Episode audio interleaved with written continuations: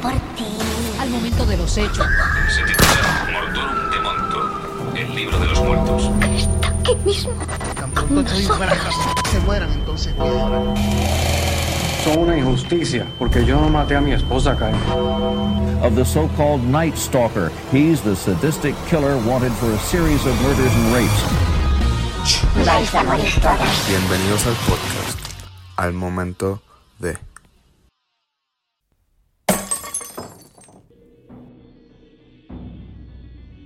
¿Qué es la que hay, mi gente? Saludos y bienvenido a un intro, pero es más un mensaje.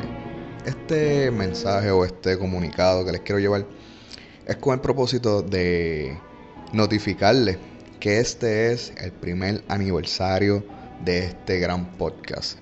El mejor podcast de True Crime en español que está allá afuera. Podcast con cero miedo, como me gusta decirlo a veces. Este, este es mi terapia, honestamente. Este es mi terapia.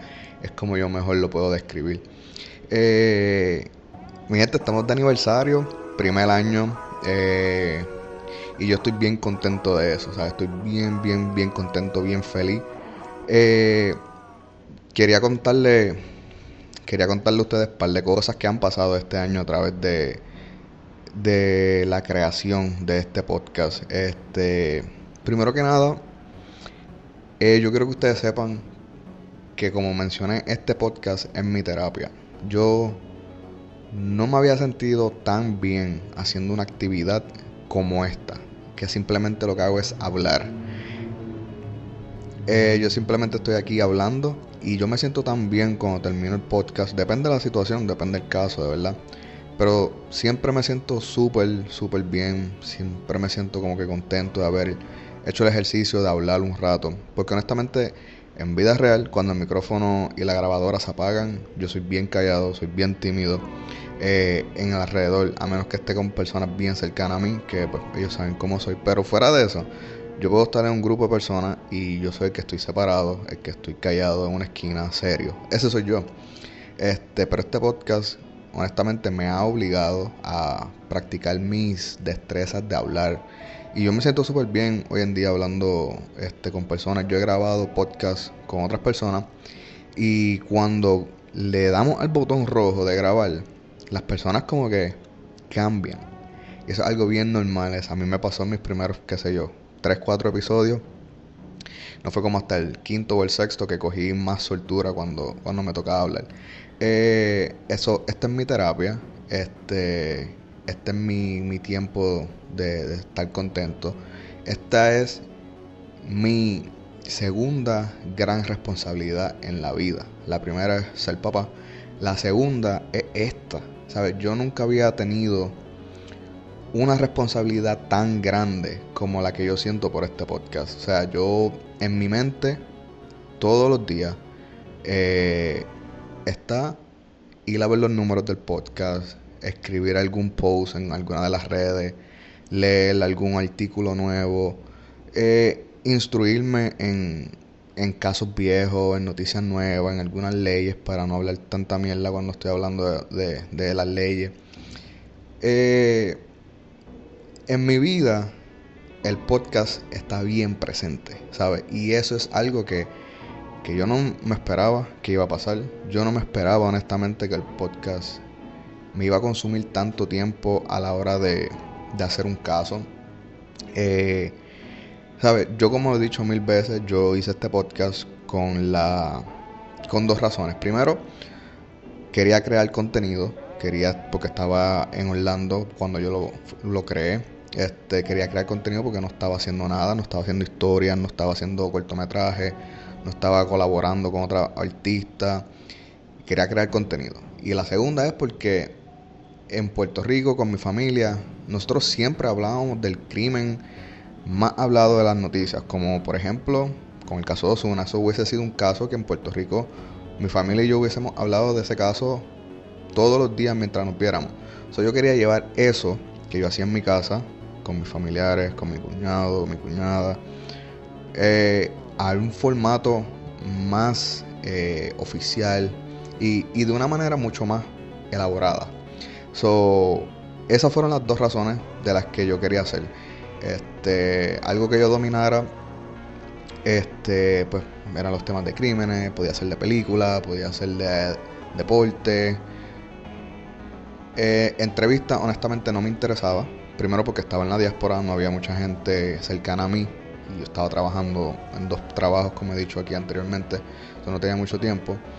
Eh, y honestamente hay un montón de podcasts de entrevistas. Y como yo he dicho también, hay un montón de podcasts de True Crime, pero en español no hay muchos. Honestamente yo no creo que haya más de 5 o estoy bien seguro que no hay más de 10.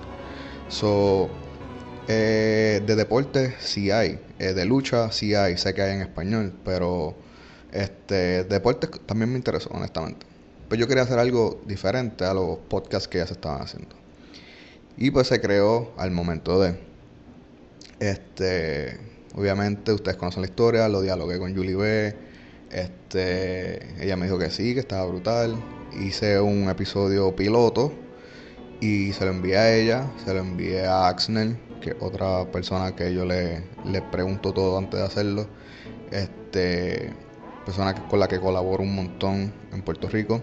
Este y llegó el podcast, nació el podcast el 10 de febrero de 2018. Eh, y hoy estamos cumpliendo aniversario. So, esto ha sido brutal, esto ha sido una aventura. Ustedes saben que la mínima cosa que, pasa en el podcast yo se la cuento, la mínima cosa que, que pasa en mi vida, que, que yo me siento en la libertad de hablarlo con ustedes, lo cuento, porque como dije, esta es mi terapia, este es mi momento de soltar todo lo que pasa en mi semana. Eh, so, mi gente, ahí básicamente hice este, este mensaje aparte al episodio que voy a hacer porque el episodio es bien largo y no quería que, que cogiera una hora y veinte o cogiera una hora y diez minutos. So, quería hacer este mensaje aparte al episodio de esta semana. So, me despido dándole a ustedes muchas gracias por haberse entregado a la maldad conmigo porque en todos los episodios conocemos gente que está bien entregada a la maldad. este. Y les quiero dar las gracias de verdad por, por conectar conmigo, por abrirse y ustedes escribirme y decirme, mira, yo no sabía que, que había más gente con la misma fascinación por los crímenes como las mías. Gracias por escribirme, a los que me dicen, me encanta tu narración, me encanta cómo hacer los podcasts. Gracias a las personas que me escriben y me dicen, estás bien, estamos para ti. Ustedes saben quiénes son. Eh, y a las otras personas que me escriben enviándome casos, gracias, sigan haciéndolo. Me encanta leer sus casos. Comencé a hacerlo. Eh, y este año voy a, voy a continuar haciendo más casos de los que ustedes me han enviado. So, a todos los criminólogos, como yo les digo, que están ahí afuera, muchas gracias por permitirme eh, entrar a su trabajo, a sus carros, a sus teléfonos, eh, a sus computadoras, a sus tablets. Gracias por sacar una hora de su día, sea lunes o sea martes, y compartirla conmigo. Gracias por escribirme cada mensaje, eh, por comentarme cualquier cosa, por decirme, mira, habla de esto, por decirme, el podcast se escuchó mal, no nos gustó. eh, por decirme, subiste el episodio equivocado, ese no era. Gracias, honestamente. ¿Sabes? Anthony se lo agradece un montón a ustedes.